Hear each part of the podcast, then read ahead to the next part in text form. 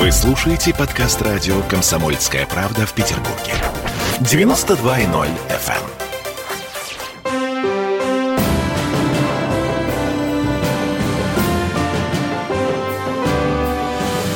Нулевое чтение.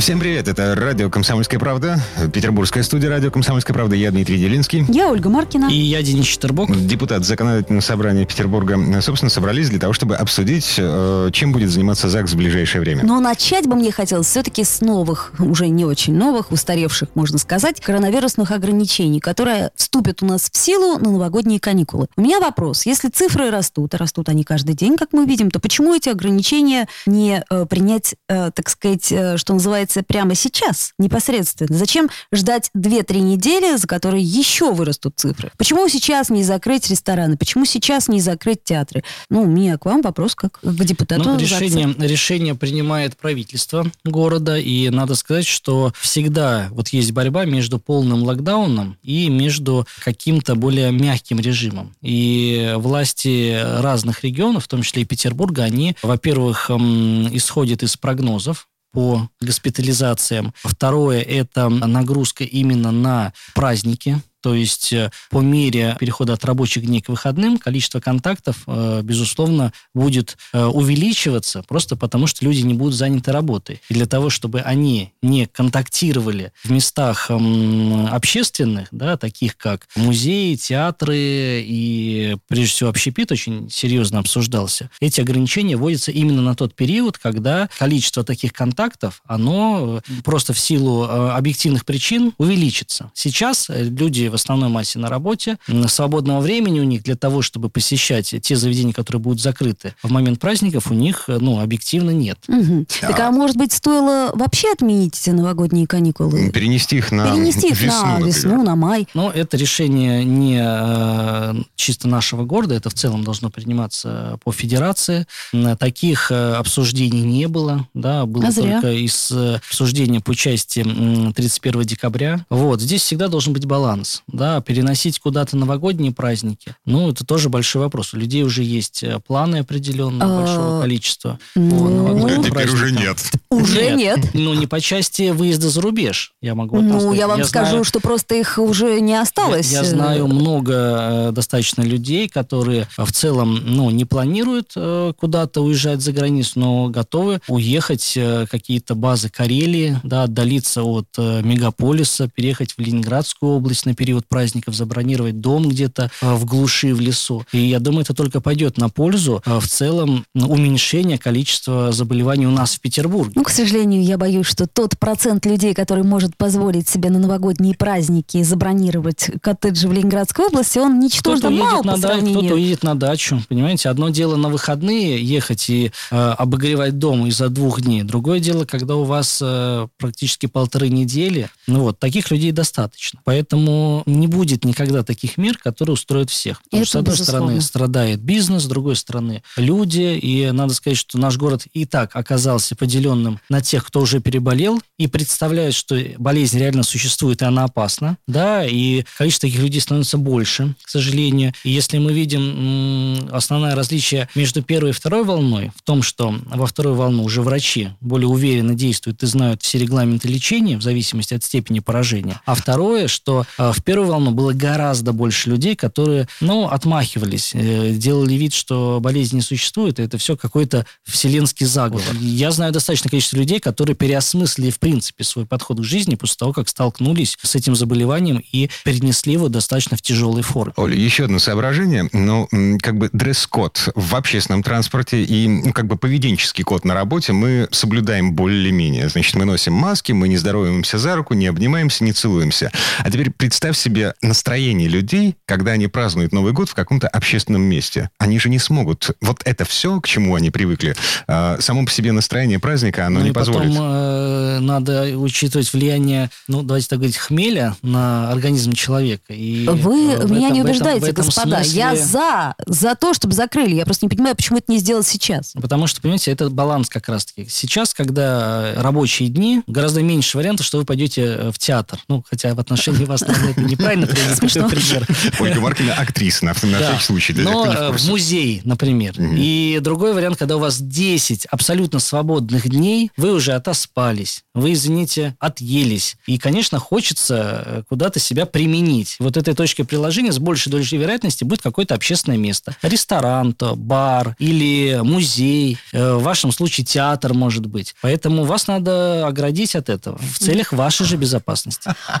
Эм, Да, действительно. Переходим к повестке. Да, возвращаемся к завтрашнему заседанию законодательного собрания. Что у нас самое главное?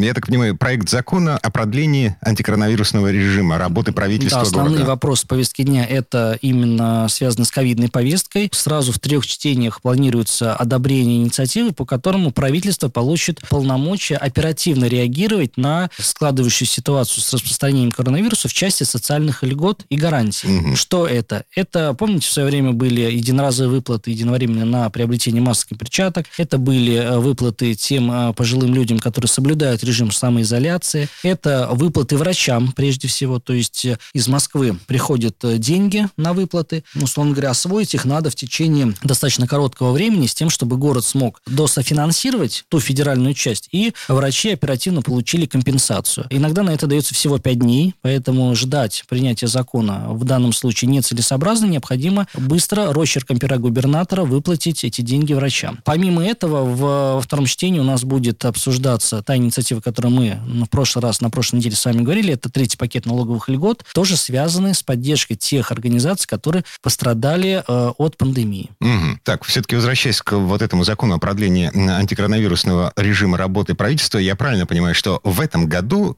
такой режим уже был. Он работал, правительство получило полномочия тратить деньги без согласования с законодательным Да, собранием. Именно так. Э, В марте месяце этот закон был принят еще в период первой волны, но срок действия этого закона был ограничен 31 декабря 2020 года. Мгм. Пандемия, к сожалению, продолжается, вторая волна в самом разгаре, поэтому необходимо здесь э, велосипед изобретать не надо. Самое главное, чтобы те деньги, которые положены врачам, пострадавшим, больным, они доходили максимально оперативно. Понятно. Следующий пункт повестки дня – закон о добровольчестве. Вы каким-то образом правите закон о волонтерах. Да, с 2017 года он лежит на наших полках, и, к сожалению, из-за позиции отдельных бюрократов мы не могли договориться по положениям этого документа. А зачем вообще нужен такой закон? Потому что, ну, волонтеры – это... это Люди, на- которые делают это добровольно, Да, ни на это- что это не рассчитывая. снизу инициатива. Да, но иногда для того, чтобы выполнить э, какое-то бескорыстное дело, необходимо, ну, банально пакет приобрести, необходимо заказать транспорт, чтобы довести какую-то гуманитарную помощь до адресата. Необходимо банально оплатить карточку на общественный То транспорт. есть если это финансовая поддержка. Это Это, предполагает во-первых, именно во-первых, финансовую это поддержку. э, совершенно иной подход к волонтерам в нашем городе. То есть э, для того, чтобы много, можно много говорить, отмечать праздников, но если в нашем правовом пространстве не будет никаких норм, посвященных волонтерам, то никакой поддержки такие товарищи от города получить не смогут. В этой связи самое главное и принципиальное этого закона – поднять на качественный иной уровень статус самого волонтера. И пандемия показала, что волонтеры, они выполняют очень важный блок работы, которые не успевают и не в состоянии выполнить социальные службы. И э, я уже не говорю про медицинских работников, которые сейчас работают ну, в режиме 24 на 7,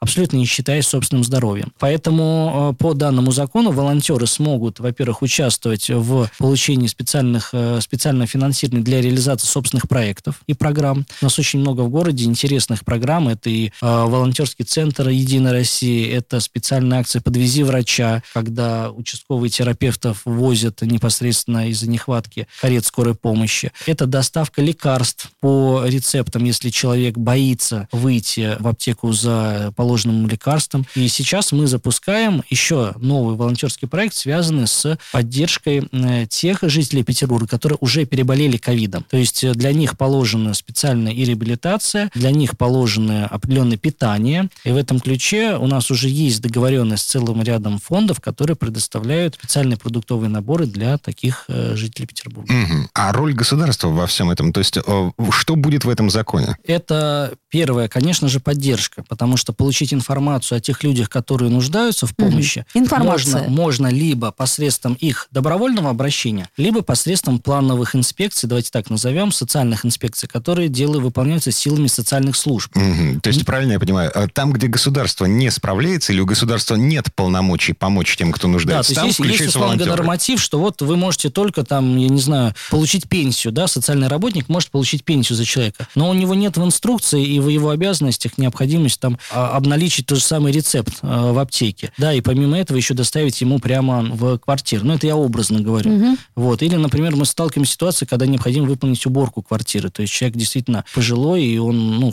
не в состоянии, например, промыть окно, потому что это просто опасно для него. Вот социальный работник не может выполнить эту работу, а волонтер может, да. А, понятно. Поэтому вот есть э, много нюансов. То которые... есть финансовая информационная поддержка от государства И методическая, конечно, угу. да. И это надо э, банально, когда мы начинали, помните, в свое время, несколько лет назад, с добровольных пожарных, что вот есть люди добровольно, которые готовы помочь в тушении лесных пожаров. Тогда было очень остро стоял вопрос. Так вот, э, далее мы столкнулись, что им как минимум надо проехать к месту тушения пожара. Для этого нужна карточка. Если, не дай бог, он получил какую-то травму, то он должен быть застрахован, потому что он получил эту травму добровольно, исполняя там общественный долг. Вот здесь примерно такая ситуация, то есть какой-то минимальный набор таких вот э, средств и инструментов государство должно все-таки волонтеру дать в руки. А он уже абсолютно бескорыстно э, исполнит свой общественный долг.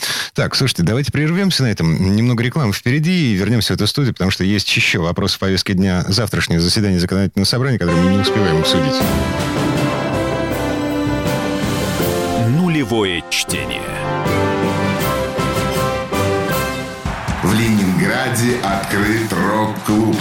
Рок-н-ролл жив пошли на работу к Борису Борисовичу Гребенщикову, и Борис Борисович сторожил эту баню. Первые рок-группы. Я говорю, а дай мне кассетку послушать. А я тебе, говорит, сейчас спою. И вот, видите, Цой мне одному, он мне поет все. Восьмиклассницу, гуляю. И меня уже так вставило. Первые фестивали. И там, и там был сидячий зал, и там, и там было жюри. Более того, жюри выдавало всякие грамоты и дипломы, которые впоследствии по жизни могли очень даже пригодиться и настоящий драйв 80-х. Часто это заканчивалось все визитом в милицию.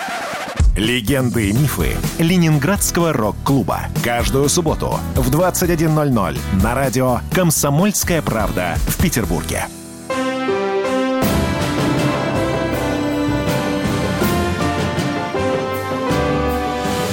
Нулевое чтение. Это мы вернулись в петербургскую студию радио «Комсомольская правда». Я Дмитрий Делинский. Я Ольга Маркина. И я Денис Четербок. Мы обсуждаем повестку завтрашнего заседания законодательного собрания. Вопрос, э, с которого начнем эту четверть часа. Судьба советских вывесок. То есть в предыдущей четверти мы много говорили про коронавирус. Кроме коронавируса у нас есть еще чем заняться. Ну, мы исходим из того, что жизнь продолжается, и бросить вот абсолютно те все проекты и обращения граждан, которые не касаются ковидной повестки, нельзя. Приоритеты, безусловно, связаны с ковидом. Это и социальная часть, и экономическая, и бюджетная. Но помимо этого у нас есть целый ряд э, проектов, которые уже давно мы планировали к рассмотрению, и эти вопросы также волнуют петербуржцев. Ну, насколько мы понимаем, э, что касается советских вывесок, это есть конкретный информационный повод. А, есть обращение да. Канонерского судоремонтного завода, достаточно уважаемого предприятия. Это одно из немногих предприятий, которое, во-первых, сохранило, э, э, сохранило свой профиль, а не было распроданы земли и построены какие-то э, многоквартирные квартирные дома, то есть они занимаются ремонтом гражданских судов и в том числе э, ремонтом иностранных гражданских судов, что э, ну, вызывает чувство гордости за наш э,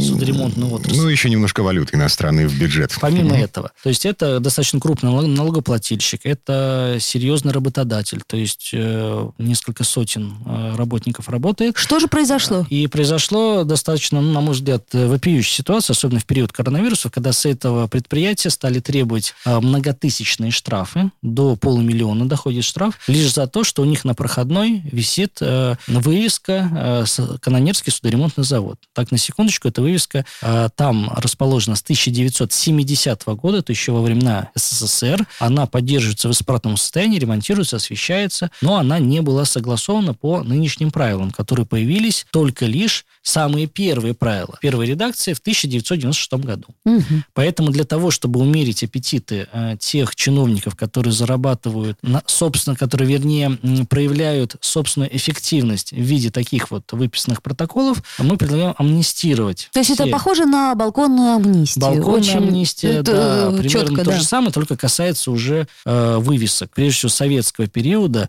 ну вот, э, таких в городе до 2000 примерно угу. по подсчетам общественных, э, давайте так, деятелей, которые фотофиксируют такие э, вывески. Их очень много. Это бывшие ДК, это бывшие заводы, иногда это какие-то локальные предприятия, магазины. И все это в свое время э, создало такой антураж Ленинграда. Поэтому э, мы первое, что хотим, избавить э, субъектов предпринимательской деятельности и промышленников от нелепых штрафов. Это мы говорим э, о 1996 годе, да? да, то есть все, что до 96 года, Трогать оно нельзя, да. а, амнистируется. А, слушайте, вот эти вывески, а, гастроном, оставшиеся на жилых зданиях, вывески аптека. Гомеопатическая аптека. Опять же, на жилых знаем. зданиях оставшиеся. Угу. С ним что будет? Это тоже касается этой истории, но только лишь в том случае, если в отношении этих вывесок установлен собственник. Ага. Ну, прям правоприемник какой-то с советских времен. Но если собственника нет, то здесь надо... Демонтаж? Выявлять, соответственно, такие бесхозные вывески. И по нашей задумке, которая будет реализована уже в следующем законопроекте, а, мы полагаем составить специальный реестр таких вывесок. И уже специальная комиссия, куда должны войти и архитекторы, и художники, и общественные деятели, решит, какие из вывесок должны быть переданы на баланс города. И уже за счет города должны содержаться в исправном состоянии. А на баланс они передаются в том случае, если имеют какую-то художественную, эстетическую да, ценность? может быть, историческую ценность. Может быть, там да. эта вывеска была там э, рук какого-то уникального, по уникальному проекту сделана. Ну, там, как остановки общественного транспорта, работы Зураба Церетели, например, на Кавказе. Ну, примерно так. Но, угу. может быть, для Петербурга что-то есть более значимое. К сожалению, э, у меня при э, словосочетании «будет создана комиссия», мне какая-то вот вот внутренняя тоска возникает. Других Я понимаю, сколько нет, будет бюрократической вот этой возни. Иначе мы не решим. Отдать просто в руки одного человека, например, э, главного архитектора, это всегда возложить на него на определенную долю э, домыслов, почему эта вывеска, почему не это. Как у нас есть городсовет. Простой, есть градостроительный совет, который, куда входят специалисты в сфере архитектуры. И они обсуждают на своих... Достаточно любопытно почитать протоколы этих обсуждений. Они э, достаточно открыто обсуждают проекты будущих строений в Петербурге. Ну вот, и надо сказать, что по наиболее таким одиозным проектом, их мнение э, редко когда единогласно, оно расходится. Дом-гроб на Карповке. Примерно ну, я об этом и говорю. Mm-hmm. Кстати говоря, в отношении этого объекта э, мнения членов городсовета разделились. И я думаю, у каждого петербуржца этот Есть свое проект мнение. вызывает, ну, извините уж, рвотный рефлекс. Слушайте, э, Денис Александрович, мы как-то с вами уже э, трогали эту тему, но все-таки еще раз. Ничего не слышно о введении единого визуального кода в Петербурге, так чтобы вывески, ну, хоть какой-то порядок с визуальным мусором Но навели вы говорите об эстетическом регламенте, они да. существуют, э, они разнообразны, часто поддаются изменениям. К сожалению, то, что есть в Москве, а там есть единые и наименования всяких организаций бюджетных, там есть единая стилистика по метро, единая стилистика по наземному транспорту, единая стилистика по проездным документам, ну и этот список можно перечислять. У нас, к сожалению, таких концепций нет. Вот. И это печально просто лишь потому, что но этим надо серьезно и грамотно заниматься. Вот пока со стороны городских властей вот мы каких-то таких проектов, которым можно доверять, не видим. Вот недавно в Мариинском дворце обсуждалась единая система контроля э, пассажирскими перевозками. То, что давно уже воплощено, воплощено в Москве и требует достаточно серьезных финансовых затрат. В Петербурге до сих пор не может, э, ну, вообще хоть концепция даже не может быть одобрена. А уже несколько лет это все обсуждается. Я не говорю про пресловутую транспортную реформу, которую mm-hmm. с такой помпой затевали, построили новые э, даже остановки, а в результате все да, Уже даже успели построить новые уже остановки? даже поставили новые остановки. С ума в ряде, на ряде новых маршрутов. Mm-hmm. И все заглохло. Ну, тут, надо сказать, коронавирус сильно да, вмешался деньги у города кончились да. по этому поводу. Так, еще один вопрос, который ЗАГС будет обсуждать на ближайшем заседании, то есть не в отдаленном будущем, о котором мы сейчас говорим, да, а в ближайшем. Э, перевозка льготников между Петербургом и Ленобластью. Да, достаточно традиционный документ, который мы э, принимаем в конце каждого года на следующий год. И касается она достаточно простой вещи, сделать так, чтобы жителям Лен- Петербурга и Ленинградской области было удобно пользоваться общественным транспортом. То есть- Льготами друг друга. да, то есть льготники Ленинградской области, приезжая в Петербург, показывая свое проездное удостоверение, э, получат также бесплатный проезд. А наши петербургские дачники и не только, имеющие тоже льготы, совершенно спокойно будут бесплатно перемещаться по территории Ленинградской области. Ну, Я так понимаю, что это традиционная история, ничего в ней нового не будет. Новое будет э, лишь относительно многодетных семей, то есть теперь право также на проезд получат э, те э, многодетные семьи, дети из многодетных семей, которые по каким-то причинам не зарегистрированы на территории Ленинградской области и Петербурга, но обучаются в наших образовательных организациях. То есть, по большому счету, бюджет занимается благотворительностью в этом смысле. Э, И скорее это э, выравнивание справедливости. Бюджетные Своё- вузы и, э, так сказать, учебные. Бюджетные, Только бюджетные, бюджетные учебные да. И заведения. речь э, то же самое, что мы, мы с вами наблюдали по социальному питанию, когда изначально бесплатное питание имели только лишь те, кто зарегистрирован в нашем городе. При этом, получается, дети из одного класса, кто-то имеет... Тебе на, а тебе пошел вон. Да, поэтому... Этому дала, этому... А, А этому вот этому не дала, не Это зарегистрирован. дискриминация, Мгм. понимаете? Ну, нехорошо это как-то, все да. прививается с э, молодых ногтей, ну, о каком гражданском обществе мы, в принципе, можем говорить. Поэтому, как бы, может быть, смешно это не звучало, но все начинается с таких мелочей, как э, бесплатное питание и проезд. Он должен быть одинаков для всех, если эта категория, в принципе, в целом имеет право на получение такой меры поддержки. Ну, то есть, если, предположим, они не зарегистрированы и при этом нигде не обучаются многодетные семьи, то э, их это э, Ну а как? Ведь льготой- э, льгота полагается именно обучающимся, да, для Мгм, чего? Для мгм. того, чтобы они ездили на учебу. А так вот у Понимаете? многодетных семей это не У касается. них есть целый ряд других льгот, в том числе и федеральных. Но в данном случае мы говорим об удобстве именно транзитов. Мгм, да, мгм. Поэтому никаких препонов здесь быть не должно. Человек может жить в Мурино, да, и ездить э, на учебу в Петроградский район, например. Я подумаю над этим. Если он э, из многодетной семьи, над этим тоже подумай. Хорошо. Больше даже, чем над первым. А осталось только договориться с моей женой по этому поводу. Так, ладно, все, время нашего в эфире подошло к концу. Всем спасибо и берегите себя. До встречи. До свидания. Нулевое чтение.